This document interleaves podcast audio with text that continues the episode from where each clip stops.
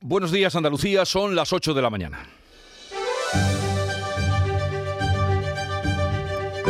En Canal Sur Radio, La mañana de Andalucía con Jesús Vigorra.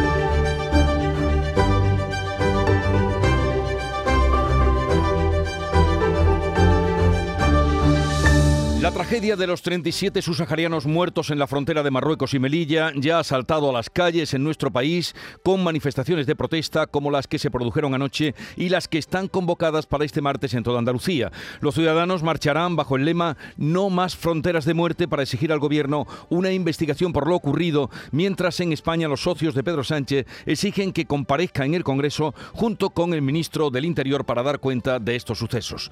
Otra tragedia humanitaria ha ocurrido en Texas en San Antonio, en la frontera con México, donde la policía ha localizado al menos 48 cadáveres hacinados en el remorque de un camión que no tenía refrigeración, ni agua ni comida en unos días donde la temperatura ha rondado los 40 grados. Las primeras noticias hacen sospechar que se trata de emigrantes que podrían haber cruzado la frontera entre México y Estados Unidos amontonados en un camión que el conductor habría abandonado con todas estas personas en el interior minutos antes de que la policía investigara su contenido. Y hoy comienza en Madrid la cumbre de la OTAN. El presidente de los Estados Unidos, Joe Biden, Biden se reúne antes con Felipe VI y también con Pedro Sánchez en la Moncloa. La cumbre de los mandatarios de los 30 países miembros tiene prevista aprobar un aumento sin precedentes de la capacidad militar de la Alianza Atlántica como consecuencia de la guerra de Ucrania. La mañana de Andalucía.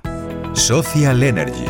La revolución solar ha llegado a Andalucía para ofrecerte la información del tiempo.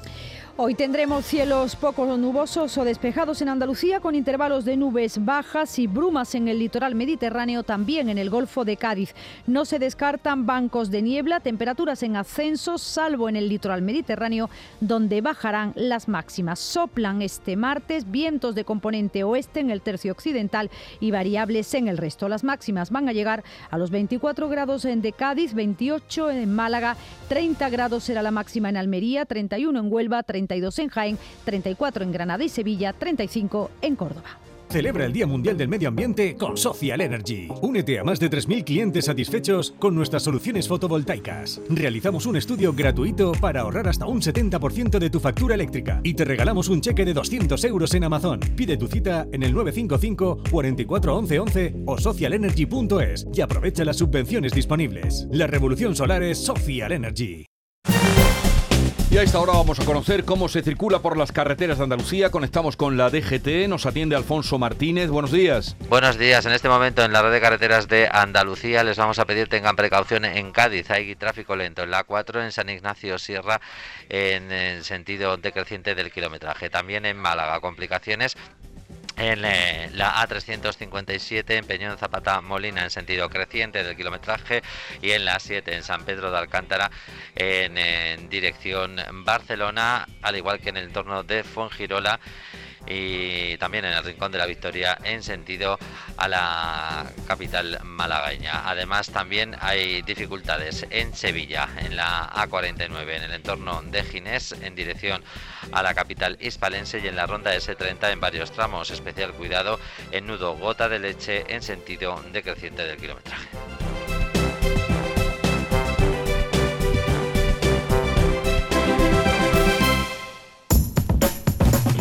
Que lo hacéis porque os cae bien el vendedor. ¿Qué pasa, Manuel? O porque sabéis que estás echando una mano. O porque le ha tocado a tu amiga. Y si le ha tocado a tu amiga, ¿por qué no te va a tocar a ti? A ver. A todos los que jugáis a la 11. ¡Bien jugado! Porque hacéis que miles de personas con discapacidad sean capaces de todo. A todos los que jugáis a la 11. Bien jugado. Juega responsablemente y solo si eres mayor de edad. Hola, ni ahora ni luego va a haber nadie en casa. Deja tu mensaje tras oír la señal si quieres, pero no lo va a escuchar ni el gato. Nos vamos a Agua Mágica, a desconectar en Playa Quetzal, empaparnos de agua cristalina, sucumbir en una isla de toboganes y soltar adrenalina. Reconquista tu ilusión. Siente la llamada. Isla Mágica. En Canal Sur Radio, La mañana de Andalucía con Jesús Vigorra. Noticias. Vamos a contarles la actualidad de este día 28 de junio que pasa por Madrid porque allí va a comenzar la cumbre de la OTAN y lo hace con la guerra de Ucrania como telón de fondo y foco de atención.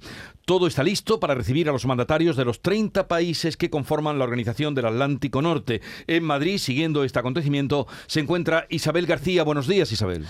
¿Qué tal? Buenos días. Comienza la apretada agenda de la precumbre, lo que llaman los márgenes de la cumbre, porque los trabajos propiamente dichos comienzan mañana. A las doce y media, Pedro Sánchez recibirá en Torrejón de Ardoz al secretario general de la OTAN, el noruego Jens Stoltenberg. Juntos se van a desplazar hasta IFEMA para recorrer la zona donde se va a celebrar la cumbre comerán juntos en la Moncloa y la agenda de Sánchez además habrá comenzado mucho antes, a esta hora, a las 8, donde ya se está reuniendo con el primer ministro de Australia. Después lo hará con el de Nueva Zelanda y Finlandia. Pero el plato fuerte del día vendrá después del almuerzo. Sánchez recibirá en la Moncloa al presidente de los Estados Unidos, Joe Biden, una reunión que está fijada para las 4 de la tarde.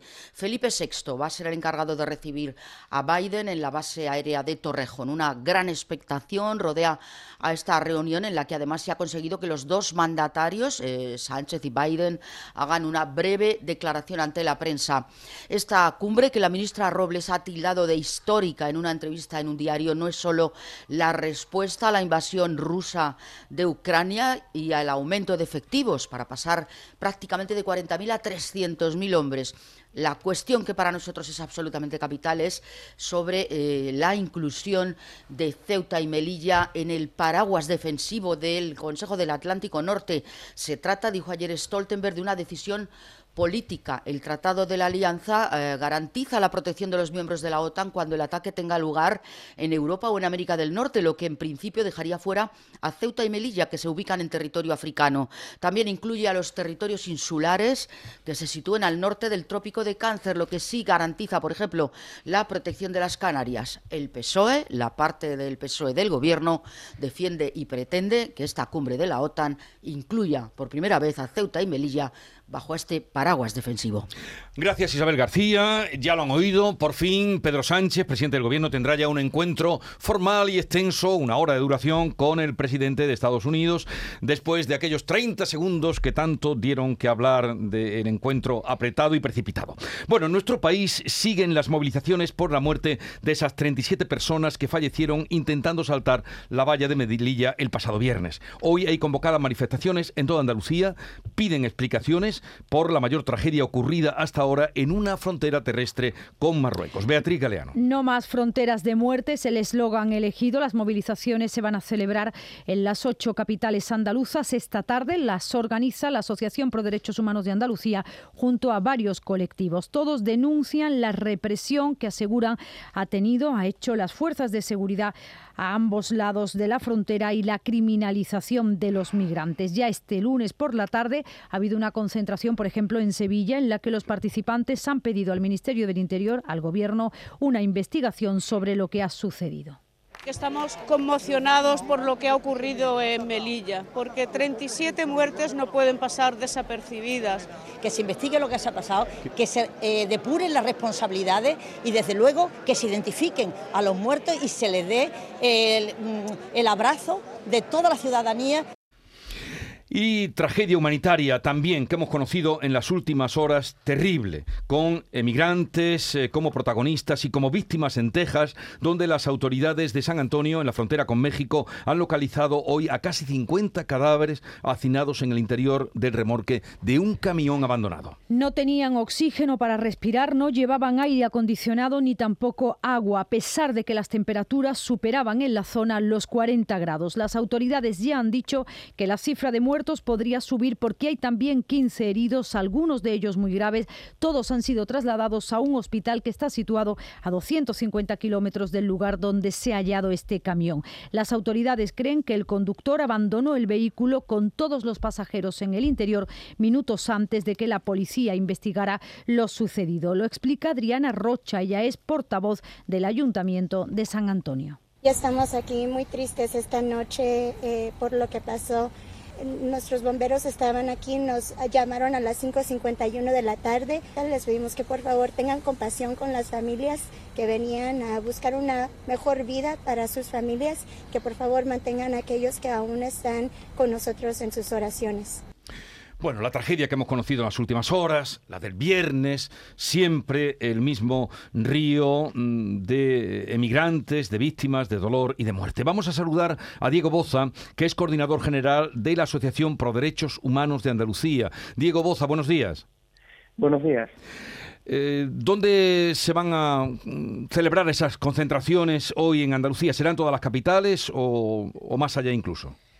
Bueno, eh, ya la, tarde de ayer nos concentramos en, en, Sevilla, hoy nos concentramos en Málaga, mañana en, en Cádiz, eh, también nos concentraremos en Almería, en Jaén, eh, a lo largo de, Andalucía y también el lunes habrá una concentración en la propia ciudad de, Melilla para mostrar nuestra, nuestra indignación, nuestro dolor, nuestro rechazo a, a estas políticas migratorias que conducen a situaciones como la que hemos vivido, de la que lo que ocurrió el pasado viernes probablemente sea uno de los hitos más, más graves, más duros y más dolorosos eh, de esta constante eh, que se produce en nuestra frontera sur. Eh, la, del viernes, la de Melilla, que les ha hecho a ustedes saltar, pero también ya se habrá enterado usted la en las últimas horas lo que ha ocurrido en San Antonio, en Estados Unidos, ¿no? Sí, eh, evidentemente el movimiento eh, de personas, las limitaciones al movimiento de, personas y las consecuencias que esas limitaciones tienen son, son, muy, son muy graves y, es algo global en el movimiento sur-norte que, se produce en distintos lugares del mundo. Eh, lo que ocurre es que en este caso, en nuestro caso, en el caso español, hay unas condicionantes muy muy particulares porque eh, España ha externalizado el control de las fronteras hacia Marruecos y la Unión Europea la ha externalizado y por tanto eh, lo que ocurre en este caso que ha sido causado en gran medida por la actuación de las fuerzas y cuerpos de seguridad marroquíes, la gendarmería marroquí, eh, tiene grandes implicaciones en lo que supone la, el papel del Estado español y en este caso además por la reacción que en su momento tuvo el presidente del gobierno, eh, calificando de operación bien resuelta eh, una operación que ha acabado con 37 fallecidos. Eso nos parece una situación que, que es difícilmente soportable eh, aceptable en un gobierno democrático. Bueno, usted ha puesto en contexto ese grito de no más fronteras de muerte ante esa declaración de operación bien resuelta. Al presidente del gobierno, al que ustedes eh, exigen que dé explicaciones, también eh, se lo están pidiendo sus propios socios de que votan con él en el Congreso, se lo pide el Partido Popular, se lo piden ustedes. ¿Cree que habrá explicaciones bien por parte del gobierno español por parte del gobierno marroquí de lo que realmente ha pasado en esa frontera, de lo que ocurrió el viernes? Hombre, del gobierno marroquí esperamos poco, por eso una de las cuestiones que pedimos es una investigación internacional. Eh, creemos que, la relevancia de lo que de lo que ocurre, el número de personas fallecidas, eh, los hechos más acaecidos, eh, tienen que provocar una reacción a nivel internacional, a nivel europeo. El gobierno español tiene que salir a dar explicaciones, sin lugar a dudas, sobre esta pidiendo sus propios socios, se lo pide casi todo el arco parlamentario y por tanto en esas explicaciones. Otra cosa es que esas explicaciones sean satisfactorias, es decir, que lo que, que lo que nos diga eh, sea algo que, que, realmente nos permita eh, entender o nos permita aceptar lo que, lo que ha ocurrido. Además, las explicaciones que se están planteando en todo este proceso, eh, la, responsabilizar a las mafias, hablar de inmigrantes violentos cuando lo que se utiliza es una cifalla para cruzar, eh, todo ese eh, todo ese discurso que se construye no nos parece adecuado eh, frente a la situación que se ha vivido. Estamos hablando con Diego Boza, coordinador general de Asociación Pro Derechos Humanos de Andalucía. Señor Boza, hasta ahora nunca se había producido una tragedia tan grande en la frontera terrestre eh, con Marruecos. ¿Usted cree a qué cree que, se debe? ¿A, que Marruecos se siente políticamente reforzado y, actúa con mayor dureza o, a la situación o al número de personas que, llegó? No, eh, en realidad hay una serie de detonantes que dan lugar a la situación que, se vivió que se vivió el viernes. Eh, eh, lo primero parece mm, que la, construcción por parte de Marruecos de elementos disuasorios en el entorno de la, de la valla eh, dio lugar a, esta, a, esta, a estos acontecimientos. Por supuesto, una actuación eh, especialmente dura por parte de, la, de las autoridades marroquíes que está vinculada a su situación política, a la relación con, con España en los últimos meses, pero en todo esto quizás hay que pensar porque eh, llevábamos meses, llevamos prácticamente año y medio sin vivir imágenes como estas. Eh, la realidad cuando, cuando, bueno, la semana, hace una semana estuvimos en Nador, no, nos decían que, que prácticamente no quedaban migrantes en los bosques, que se habían, el, el efecto de las redadas, de la racia de la gendarmería marroquí había acabado, como de repente una semana como, como esta, con unos acontecimientos tan relevantes como los que ocurren en Madrid en estos días, como de repente se produce esta, esta, esta entrada.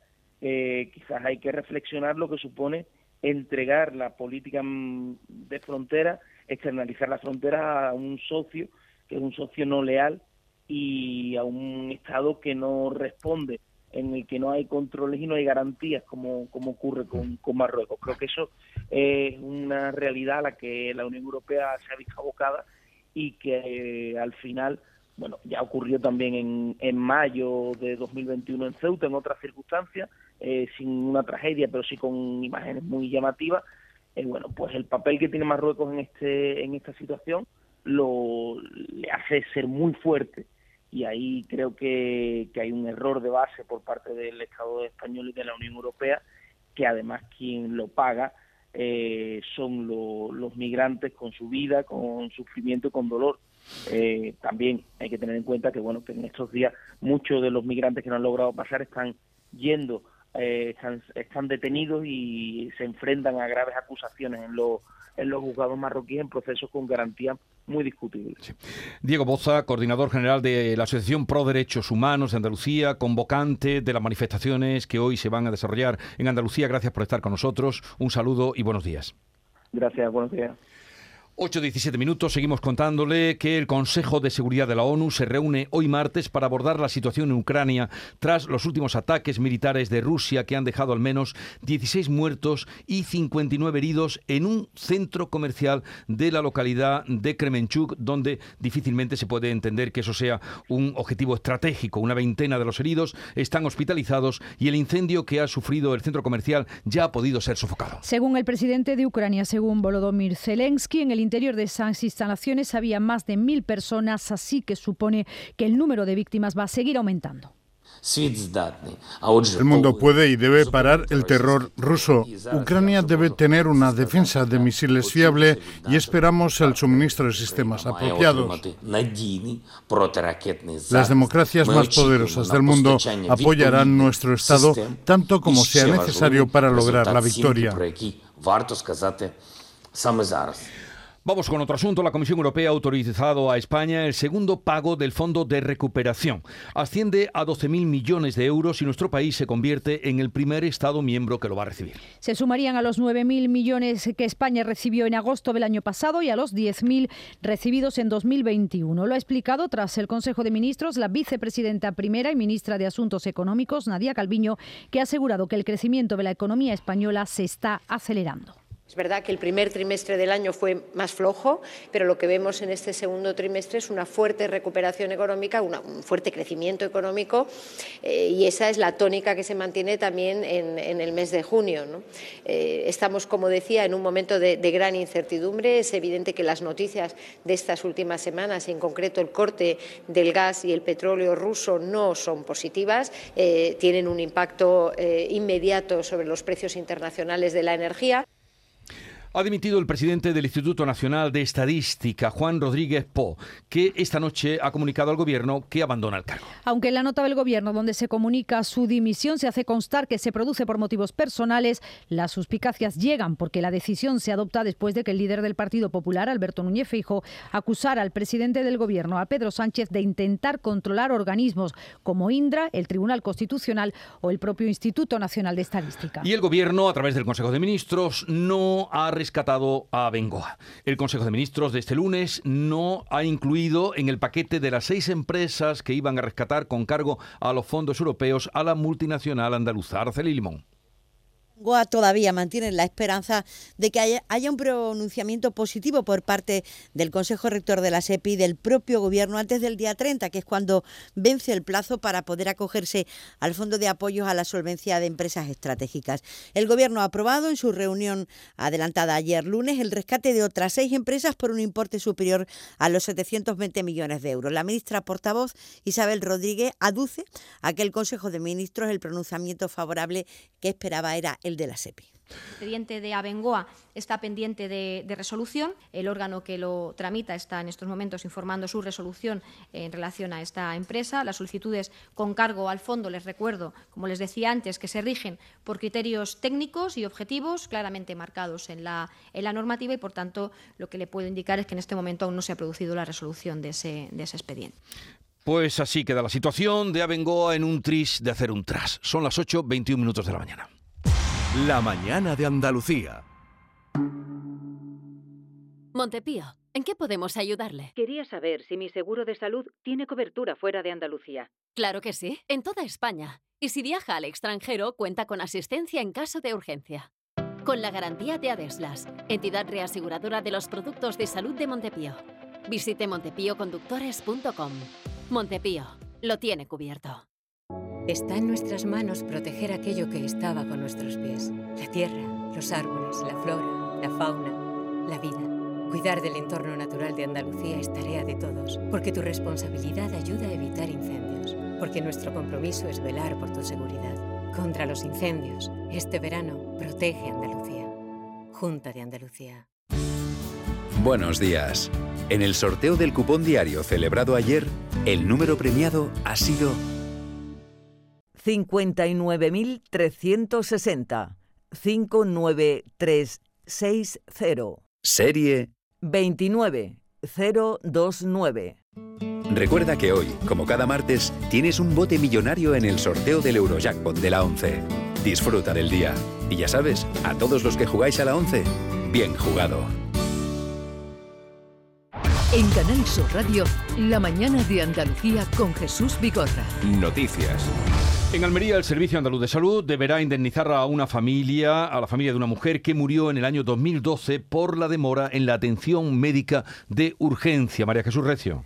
La indemnización se fija en 30.000 euros frente a los 122.000 que pedía la familia por el daño moral causado por la muerte de la mujer en 2012, después de pedir asistencia al 061 y al centro de salud sin respuesta, por lo que tuvieron que trasladar a la paciente ellos mismos por sus propios medios y murió poco después en el hospital. La resolución del Consejo Consultivo de Andalucía indica que la asistencia debe prestarse con celeridad al recibir la primera llamada, teniendo en cuenta los antecedentes clínicos y los síntomas de la mujer. El médico del centro de salud se negó a salir sin ambulancia porque estaba en otro servicio y tampoco quiso llevar una mochila preparada para el servicio y otros facultativos en cambio si lo hacían. La hija de la fallecida acudió incluso al propio centro para pedir esa ayuda directa al médico. Estos hechos dieron lugar a la apertura de diligencias previas judiciales que fueron archivadas, pero el juez instructor sí señaló que existía un reproche a ese médico y a la Administración por falta de coordinación de medios. Tras el Consejo de Ministros de ayer, el Gobierno ha incluido el incendio de Pujerra en Málaga en la declaración de zona catastrófica. Por cierto, que también la provincia de Málaga, en concreto en Mija, se ha activado un nuevo incendio. Eduardo Ramos. Muy buenas, pues sí, exactamente. Infoca anunciaba a la una y media de esta madrugada el incendio que ocurría en esta zona, en la zona de Mijas, en el paraje Atalaya. Afortunadamente, al filo de las 7 ha quedado estabilizado y se sigue trabajando sobre la zona para controlar las llamas. Incluso, fíjate el fuego como ha sido que ha tenido que cortar la carretera a 70-53 entre los kilómetros 6 y 8 en la zona de Entre Río. Lo positivo, como decíamos, que está estabilizado. Y también, como decías, el gobierno ha declarado zona catastrófica el área afectada por el incendio de Pujerra en Málaga, que, como decíamos, pues tuvo una influencia y un fuego que quemó prácticamente casi 5.000 hectáreas durante el mes pasado.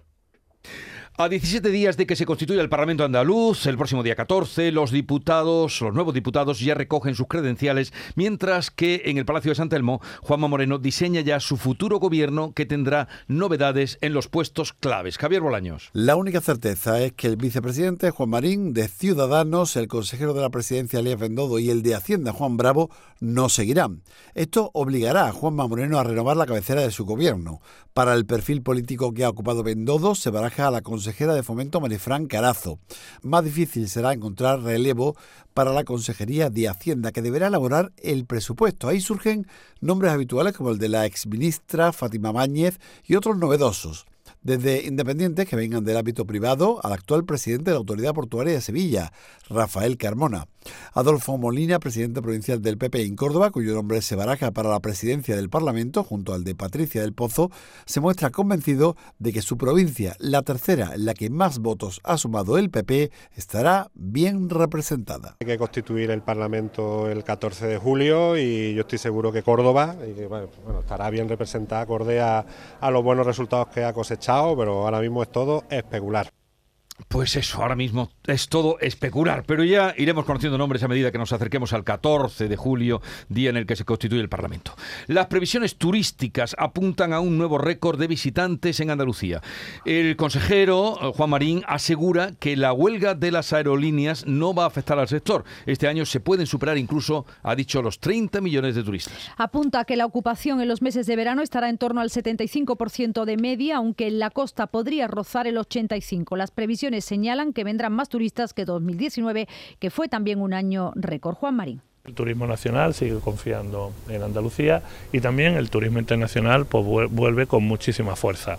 Así que va a ser un verano muy bueno donde se va a seguir recuperando empleo, por lo cual la previsión es que también finalicemos el año incluso por encima de los 30 millones de viajeros de récord histórico datos eh, en el sector que han crecido y mucho en los primeros meses del año en Jaén. Así lo han reconocido los empresarios del sector que explican que los destinos de interior se consolidan. Lo que más ha crecido ha sido la demanda de alojamientos en camping y casas rurales. Alfonso Miranda. Es que el turismo de caravanas ha subido nada menos que un 130%. También se han subido un 30% las pernotaciones en alojamientos rurales y un 12% los viajeros que prefieren los apartamentos turísticos. José Ayala es el presidente de Tour Jaén. El dato de las que haya crecido es mejor, casi que hayan crecido los viajeros en vez de bajar, porque quiere decir que lo estamos haciendo bien que la provincia de Jaén, el cliente está contento y pasa más noches con nosotros. Con lo cual, eh, esa caída de viajeros del 1%, viendo que han estado un 6,5% más con nosotros, para nosotros es un dato buenísimo. Dicen los hosteleros que cada vez eh, están contentos porque el turista se queda más tiempo con nosotros. Pues ya era hora que pudieran celebrar en Jaén, donde siempre han estado haciendo gala de lo mucho que tienen en ese paraíso interior. Bueno, la empresa pública Giasa aplica ya restricciones nocturnas de agua en algunas localidades de la Sierra Nubensa como Higuera de la Sierra, Puerto Moral, junto a otras aldeas de Aracena. Sebastián Forero. Pues sí, Jesús, desde este lunes no tienen suministro de 1 a 6 de la madrugada, excepto los fines de semana. La decisión la ha tomado Giasa ante esa falta de agua embalsada y eso que el verano no ha hecho más que comenzar. La Mancomunidad de Servicios aporta agua a estas poblaciones mediante camiones cisternas. La presidenta de Giasa es Laura Pichardo. Giasa es una empresa que garantiza, es una empresa pública que garantiza el suministro de agua a todos los ciudadanos en las mejores condiciones. Por ello, tenemos que adoptar estas medidas para garantizar garantizar que en verano y en las mejores eh, condiciones posibles los ciudadanos de esa zona no tengan problemas con el agua. El alcalde de Cádiz presenta hoy en Madrid al ministro de Cultura la candidatura de la capital como sede del Congreso de la Lengua Española para el año 2025. Ana Candón. Pues sí, José María González, acompañado de la concejala de Cultura Lola Cazalilla y del edil de Patrimonio Paco Cano, va a poner sobre la mesa las gestiones municipales en las que se viene trabajando y los apoyos recibidos hasta el momento y explicará los motivos por los que Cádiz es la mejor opción para acoger este Congreso de la Lengua, destacando los lazos que nos unen con Latinoamérica y que es una iniciativa con un amplio respaldo ciudadano. El encuentro, 12 y media de la mañana, va a servir también para mostrar las líneas maestras de esta cita de la lengua, además de los datos logísticos y humanos para ser acogida en la capital gaditana. Y hoy se celebra el Día Internacional del Orgullo y una de sus principales reivindicaciones se ha visto reconocida en la aprobación del Consejo de Ministros al proyecto de ley para la igualdad real y efectiva de las personas trans y para la garantía de los derechos de las personas LGTBI. Así se elimina, por ejemplo, la exigencia de un informe médico para que estas personas puedan cambiar su nombre en el registro civil. La ministra de Igualdad, Irene Montero, propone soluciones para la LGTBI fobia desde la educación la prohibición de las terapias de conversión. Las vidas LGTBI no necesitan ninguna cura. Lo que necesita cura en todo caso es la LGTBI-fobia y eso se cura con educación sexual integral, con educación para la igualdad, con educación en diversidad. Y los niños, niñas y niñas menores de 12 años serán tratados en los centros educativos conforme al nombre elegido. Día del Orgullo que se fijó en recuerdo de lo que ocurrió tal día como hoy, en el año 1969, en un atentado contra un bar eh, de homosexuales en Nueva York. Llegamos así a las ocho y media de la mañana. En la mañana de Andalucía de Canal Sur Radio, las noticias de Sevilla con Araceli Limón.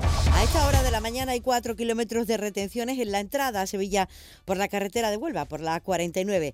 En el Centenario hay dos kilómetros sentido Huelva y otros dos kilómetros sentido Cádiz. La circulación es intensa en los accesos a la ciudad por el patrocinio, por el Alamillo, por la Avenida de Andalucía y además hay mucho tráfico en el Paseo de las Delicias, Torneo y La Barqueta, así como en la Ronda Urbana Norte a la altura de San Lázaro en ambos sentidos. Toma hoy las riendas de tu futuro energético. Son en Battery líder europeo en acumulación solar fotovoltaica para hogares y empresas, patrocina este espacio. A esta hora de la mañana tenemos 18 grados de temperatura, los cielos lucen despejados y esperamos una máxima en torno a los 36. Automóviles Berrocar, más de mil coches de todas las marcas y modelos. La mejor garantía del mercado, inmejorable financiación, sin sorpresas de última hora y con total transparencia para que la compra de tu nuevo coche sea una decisión inteligente. 50 concesionarios Berrocar y más de 700 talleres concertados en territorio nacional. Entrega a domicilio totalmente gratis. GrupoBerrocar.com bueno, pues como vienen escuchando, todo el mundo pendiente de Abengoa a medida que avanzan los días para final de mes, la fecha clave para su rescate. Los representantes de los comités de empresa han levantado el encierro que mantenían en la sede de la SEPI en Madrid para acampar aquí a las puertas de la subdelegación del Gobierno. Piden que se concrete antes del 30 de junio el rescate de 249 millones requerido para salvar la compañía. Una ayuda que, por cierto, ayer, como vienen escuchando, no llegó del Consejo de Ministros y tampoco ha habido avances en la reunión que han mantenido este lunes representantes del Comité de Empresa de la Base de Morón y de KBR, la adjudicataria de los servicios civiles en el recinto que comparten España y los Estados Unidos, para abordar la propuesta de expediente de regulación de empleo que la compañía quiere aplicar a 54 trabajadores. Este espacio es ofrecido por Aramco Team Series del 18 al 20 de agosto en el Club de Golf La Reserva. Compra tus entradas en aramcoteamseries.com. Momento para la información deportiva. Nuria Gaciño, ¿qué tal? Muy buenos días. Buenos días. Compás de espera en el mercado de fichajes, donde esta semana el Betis podría hacer oficial los refuerzos de Luis Felipe, del Alacho y Luis Enrique del Fluminense. En el Sevilla, mientras está a la espera de ver qué pasa con Cundé, cuya cláusula subirá a los 80 millones el 5 de julio, se relaciona con Nervión a Gios Simeone, hijo del Cholo, que actualmente milita en el Verona. Y las que han sido convocadas para estar en la Eurocopa Femenina de Inglaterra, que comienza la semana que viene, son las sevillanas Olga Carmona, Irene Guerrero y Lola Gallardo. Llega el Aranco Team Series, un circuito profesional de golf femenino con un formato único que recorre tres continentes. Del 18 al 20 de agosto, el Club de Golf La Reserva recibirá a 36 equipos formados por cuatro jugadores. Tres mujeres profesionales y un amateur competirán por un millón de dólares. Nunca has visto nada igual. ¿Te lo vas a perder? Compra ya tus entradas en aramcoteamseries.com. Paco Vélez ha ganado las elecciones en el Consejo de Cofradías de Sevilla. Ha sido reelegido por 101 votos a favor frente a los 22 obtenidos por la candidatura encabezada por José Félix Romero. Hubo dos votos en blanco. Vélez hablaba así al término de la asamblea del amplio respaldo obtenido. Yo la verdad es que tampoco he pensado mucho en números. ¿eh? Yo, yo lo que sí he pensado siempre es que bueno, que yo creo que el trabajo que hemos hecho y del que me siento absolutamente satisfecho en estos últimos cuatro años yo siempre he pensado que, bueno, que debería tener algún tipo de reconocimiento y afortunadamente y gracias a Dios lo ha tenido en el día de hoy. Y el ayuntamiento ha aprobado su oferta pública de empleo con 184 plazas para la policía local, los bomberos, personal administrativo, técnicos y peones. Una apuesta por el empleo público, según explica la delegada municipal de Recursos Humanos, Clara Macías una oferta pública de empleo bastante contundente, bastante completa, que abarca muchos servicios y nuevamente viene a significar la apuesta clara que desde el equipo de gobierno tenemos con el empleo público. Les contamos también que la Policía Nacional está investigando una posible violación a una joven de 18 años por parte de dos hombres de 23 y 28 en un hostal de Alcalá de Guadaira. Ambos han sido identificados y no se descartan detenciones en las próximas horas. Según la mujer, fue obligada contra su voluntad a mantener relaciones sexuales con ambos de manera reiterada durante la madrugada del viernes al sábado. Y hoy Isla Mágica cumple 25 años. Lo estaremos celebrando en el parque en el programa La Mañana de Andalucía con Jesús Vigorra.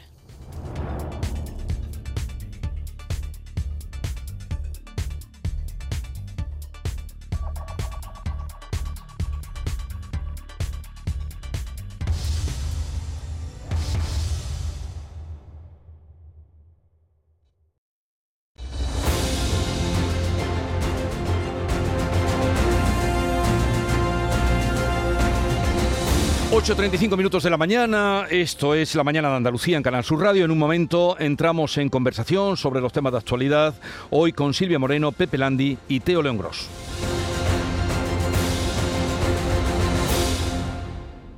Mano de santo limpia la ropa, mano de santo limpiar salón, mano de santo y en la cocina, en el coche, en el watercloak, mano de santo para el hotel, mano de santo para el taller, mano de santo te cuida, mano de santo te alegra la vida, mano de santo, mano de santo, ponte a bailar y no limpies tanto, mano de santo, mano de santo, ponte a bailar y no limpies tanto. Seguramente el mejor desengrasante del mundo. Pruébalo. Recuperar tu pelo está mucho más a tu alcance de lo que puedas imaginar. En Clínicas Beyman ponemos a tu disposición especialistas de primer nivel en microinjerto. Prestigiosos doctores y un magnífico equipo de técnicos harán que recuperes tu pelo de una forma sencilla, indolora y lo más importante, con resultados garantizados. Beyman Capilar, con la seguridad de Clínicas Beyman. Un corazón fuerte es capaz de mover el mundo. Por eso queremos reconocer con el distintivo Corazón Andaluz a todos los productos, personas y empresas que ponen a Andalucía en marcha. Cuando veas un distintivo Corazón Andaluz, sabrás que ahí hay excelencia y que se consigue desde Andalucía con amor. Donde late Andalucía, Corazón Andaluz. Junta de Andalucía.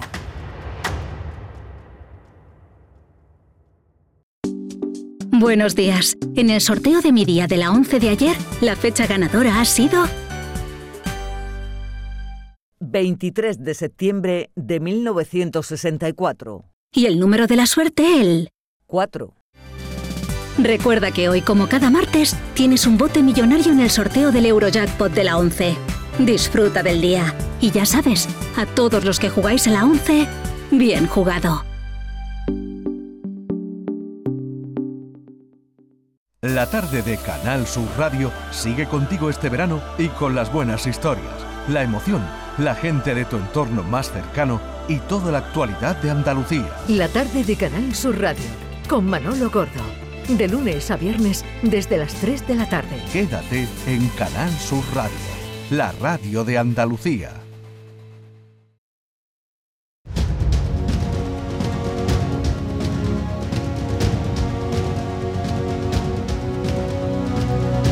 En Canal Sur Radio, La mañana de Andalucía con Jesús Vigorra. Y para hablar de los asuntos candentes de la actualidad, hoy nos acompañan los periodistas Silvia Moreno del diario El Mundo. Buenos días, Silvia. Muy buenos días. ¿Qué tal estás? Muy bien. Pepe Landi, redactor jefe de La Voz de Cádiz. Buenos días, Pepe. Está. Mm, me la juego que está. Estar está, pero no le oímos enseguida. Y aquí también con nosotros en los estudios de La Cartuja, Teodoro León Gross. Teo, buenos días. ¿Qué tal? Buenos días. Que va a estar eh, hasta el final de julio mm, eh, al frente de Mesa Análisis cada día una menos 10. Se mantiene el horario, ¿no? Sí, sí. Diez minutos antes de la... En Canal Sur Televisión. Pepe, ¿estás por ahí? A ver, sí, ahora. Sí, sí, yo sé que estás. No dudo de tu eh, puntualidad. No, no. ¿No se me oye? No, sí se te oye, te estoy oyendo. Ah, ya, ya estoy aquí, ya estoy que aquí. No, que no dudábamos ninguno no, no, no, de tu puntualidad. Llevo aquí desde las 5 de la mañana sentado. ¿Y qué has estado haciendo? Nada, meditando, pensando, reflexionando. Bueno, pues eh, una reflexión os pido de nuevo ante una eh, tragedia más en Melilla, en, esa, en esas imágenes tremendas que hemos visto, que mm, menos mal que esas imágenes alguien las grabó, porque si no, poco hubiéramos visto, a tenor de lo que estamos, de lo que nos están contando sobre qué es el entierro que no va a procederse, la sepultura de los cadáveres. Es interesante porque en el informe de Reuters, del Instituto Reuters este año con la Universidad de Oxford, uno de los aspectos que se destacan y que yo mm, debo decir que, mm, la intuición me dice que está muy bien eh, apuntado. Uno de los fenómenos es que la gente empieza a ser refractaria a las imágenes que le violentan, a las imágenes desagradables. Es decir, tratamos de no ver eh, aquella parte de la realidad que nos eh, hace asomarnos, nos obliga a asomarnos al lado oscuro. Evidentemente, estas imágenes de Melilla eh, nos sacan del plano teórico, de las abstracciones, de la frontera, de eh, la mm, necesidad de, que haya una política de fronteras, que es absolutamente eh, objetiva, quiero decir, que nadie, nadie discute, pero evidentemente la condición humana te exige que después de ver esas imágenes reacciones y digas, así no. Es decir, es evidente que, que, que hay que implementar recursos y, que hay que combatir eh, que se produzcan asaltos a las fronteras, que, que, no es con la grandilocuencia retórica que utilizó Pedro Sánchez en una de sus intervenciones más desafortunadas, eh, hablando del ataque contra la integridad territorial de España. No, mire usted, estos sudaneses no pretendían eh, atacar la integridad territorial de España. Y, y, sabemos exactamente lo que pretendían, tratar de llegar a una vida mejor después de recorrer un larguísimo camino desde Eritrea o mm. O desde Sudán. Eh, la realidad es que el Homo videns, del que hablaba Sartori, eh, que en muchos casos ha sustituido al Homo sapiens, es decir, eh, reaccionamos más a las imágenes, somos más sensibles, construimos más nuestras ideas en torno a imágenes que en torno a argumentos, al raciocinio. Mm, bueno, ante esas imágenes que, que, nos, que, tratamos de evitar por, por no ser conscientes del mundo que nosotros mismos, del que nosotros mismos formamos parte, eh, bueno, tiene sacudidas como esta. Y yo creo que nadie podrá seguir pensando exactamente lo mismo que pensaba hasta hace una semana.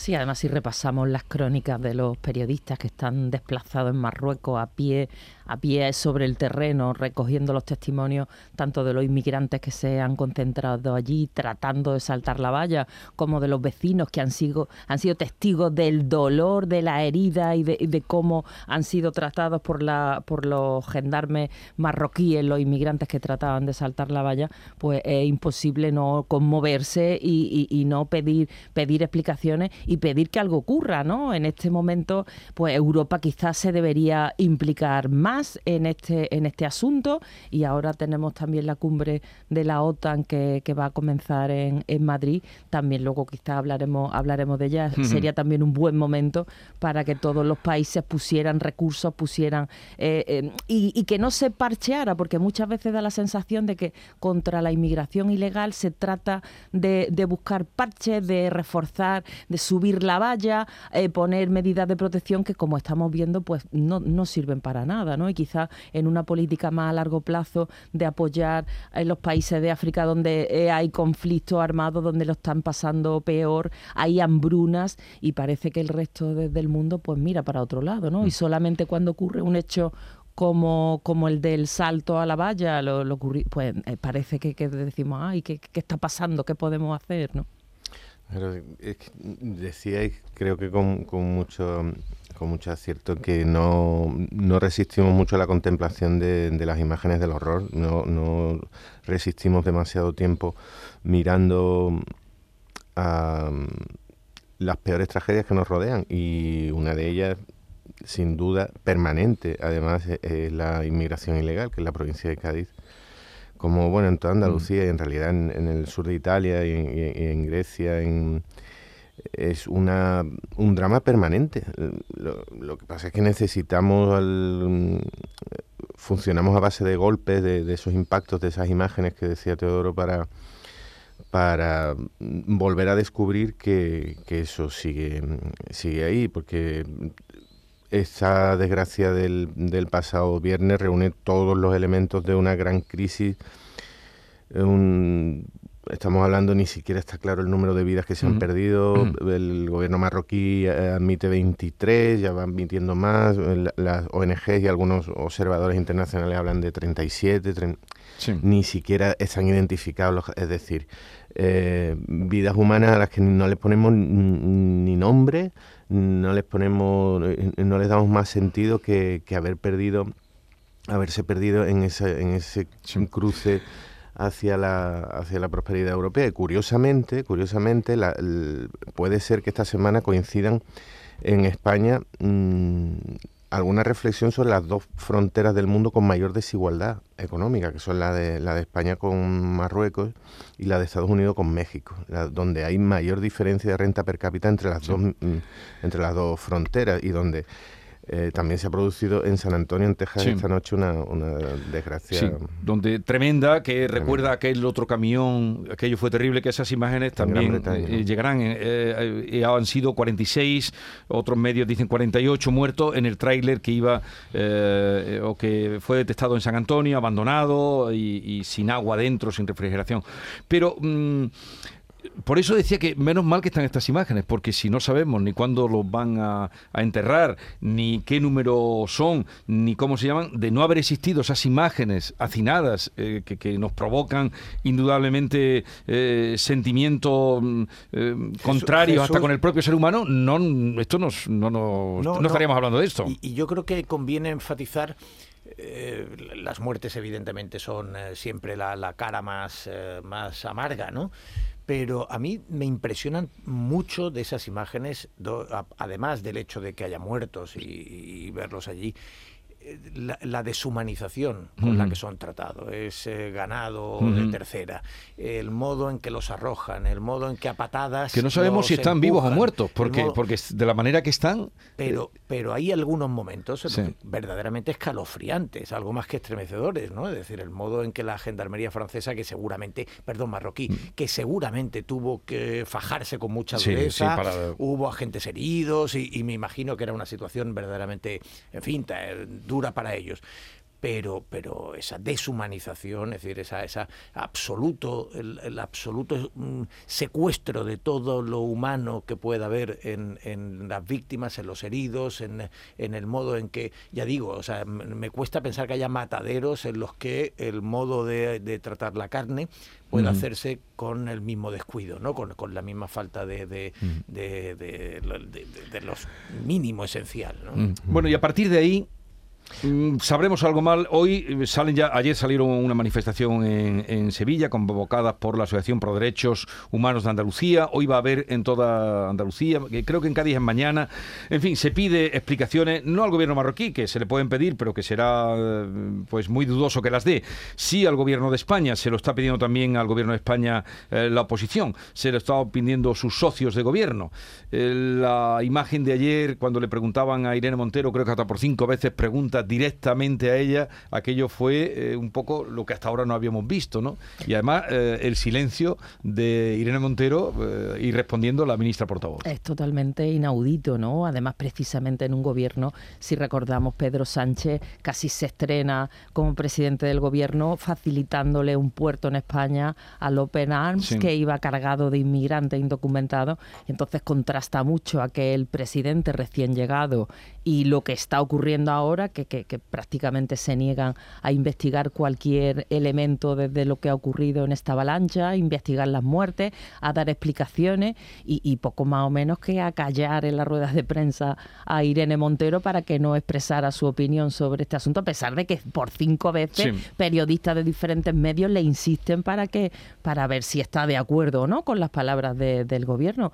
Yo pienso que quizá el gobierno debería eh, enderezar o debería cambiar un poco el rumbo en este asunto y un mínimo de una investigación, desde aclarar qué ha pasado, de qué manera se puede, eh, eh, se puede eh, combatir esto, es, lo mínimo que, se le puede pedir. Va a ser muy, muy difícil que hacer un acto de fe muy grande para pensar que vayan a poder aparecer explicaciones con cierta con cierta lógica. La reacción de ayer del gobierno al prácticamente hacer callar o, o mantener en silencio a Irene Montero en cinco ocasiones cuando fue mm, mm, interrogada directamente, interpelada por los periodistas que estaban en, la sala, muestra mm, la imposibilidad de dar una explicación a este, a este asunto.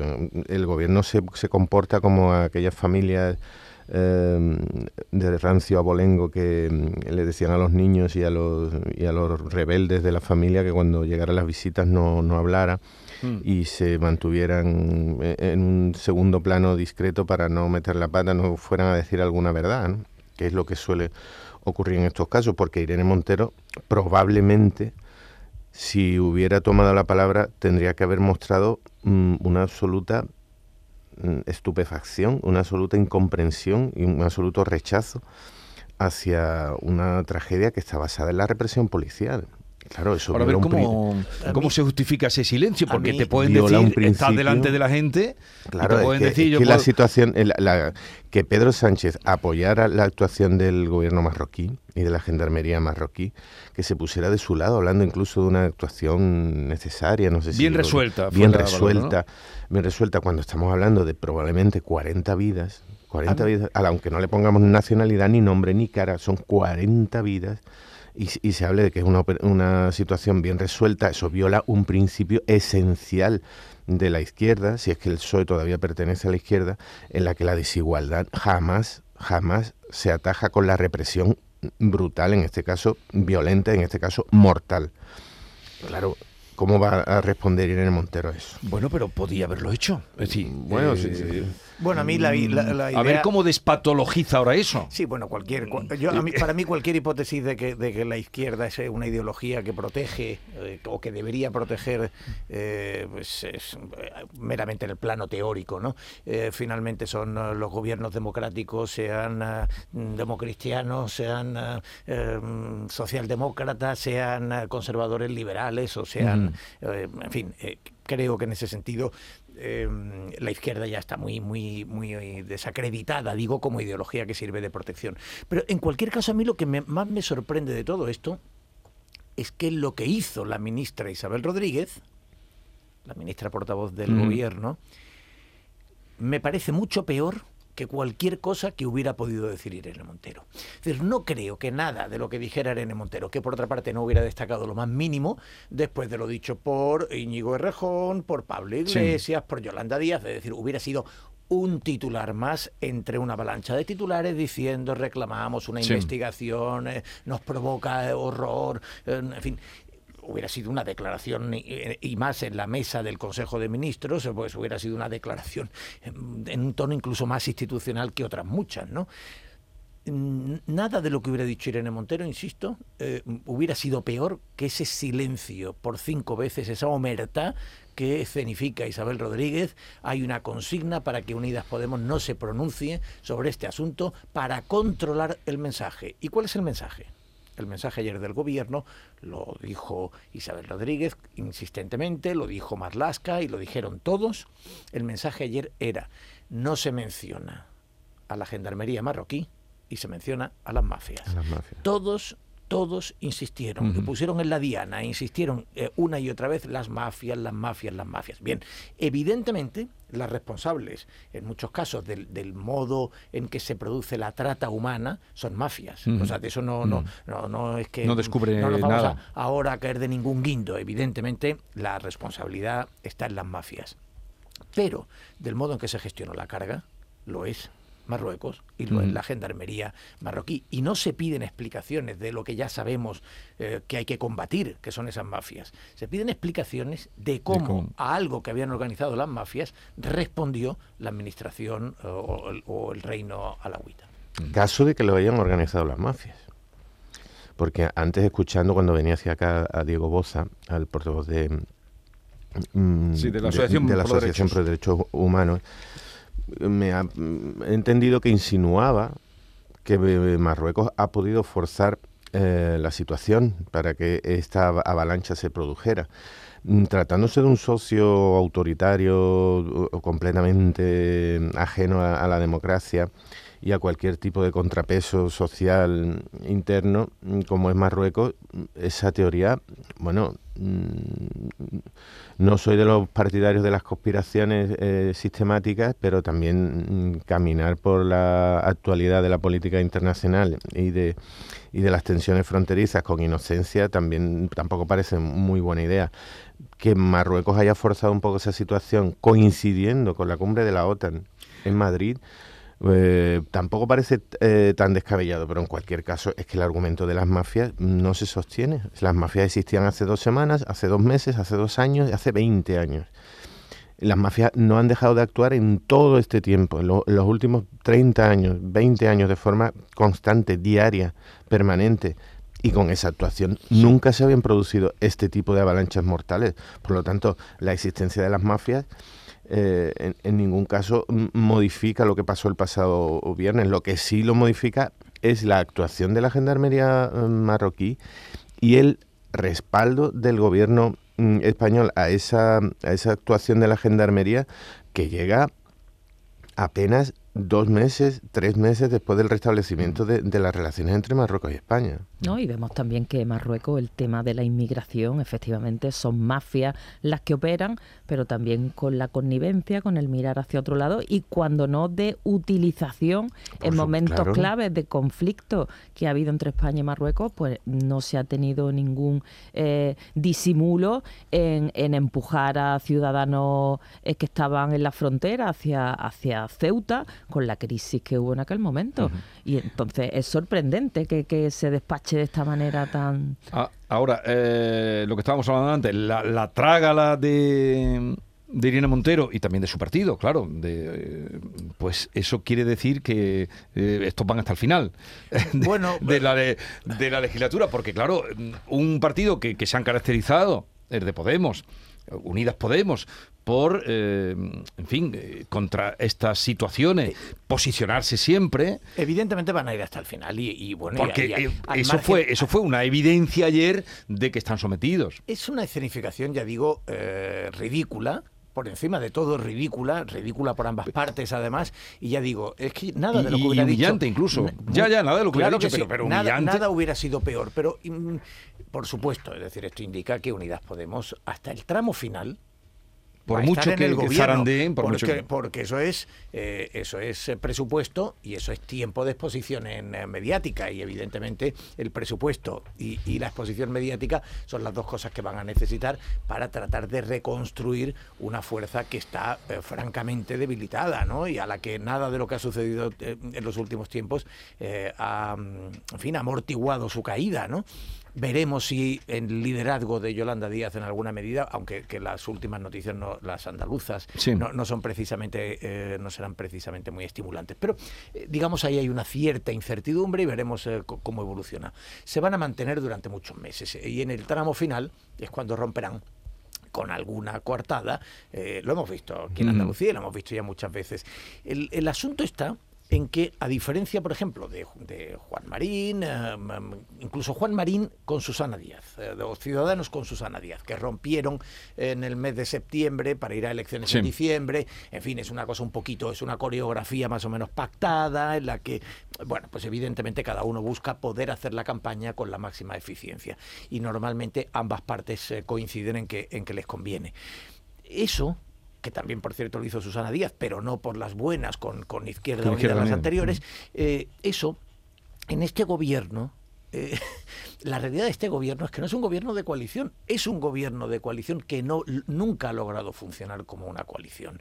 Eh, la monarquía, eh, la prostitución, la ley de vivienda, las, el gasto militar, la, guerra cumbre de, la OTAN, la, cumbre, de la OTAN. En fin, e, es, es tal cantidad constantemente, incluso en cuestiones económicas y fiscales, es tal cantidad la gestión de las eléctricas que eh, bueno, pues que realmente la imagen que transmite el gobierno eh, no es la de un parapeto que refuerza a los miembros de la coalición, sino que yo creo que les está debilitando. Lo que pasa es que la única supervivencia que tiene Pedro Sánchez, evidentemente, de aquí al final de la legislatura, que pretende llevar lo más lejos posible, como es lógico, es eh, su propia mayoría de la legislatura. Y por eso, 72 horas después de las elecciones andaluzas, estaba Bolaño sentado con Vilagrá pactando una cierta estabilidad que salió de allí y esa estabilidad pues va a pasar por, por el llamado gobierno Frankenstein. Y además hoy ya va a tener eh, su eh, va a tener su reunión, eh, su cita, el presidente del gobierno con Joe Biden, tan buscada. mm, Un poco para resarcirse de aquello del cachondeillo de los 30 segundos de, de Bruselas. Hoy va a tener una hora. Claro que lo de Bruselas quedó un poco... Pero ¿no? hoy va a tener, ¿cómo era el verso de Machado? Que tendrá su hora y su día, ¿no? Aquel de- de- ha de tener su mañana y su día. Pues hoy ha sido el día, tendrá su foto en la Moncloa y, y tendrá también ese encuentro y tendrán luego una comparecencia sin preguntas. Obviamente. En el día que estamos, con lo que está recién pasado, ni por San Antonio ni por Melilla, ¿no? Bueno, no va a haber preguntas el- bueno, cuando comparezcan Joe Biden y, y Pedro Sánchez. Por San Antonio y por Melilla, pero también por Ceuta y Melilla y la protección de la OTAN, que ayer Stoltenberg eh, ya eh, Qué capacidad para no nombrarlo, ¿eh? formuló adecuadamente, en algo que por otra parte es un secreto a voces, es un hecho muy conocido. Bueno, ahora ah, seguiremos porque hay más temas que vamos a comentar con Silvia Moreno, Teo León Gross y Pepe Landi, pero nos estamos acercando a las 9 de la mañana.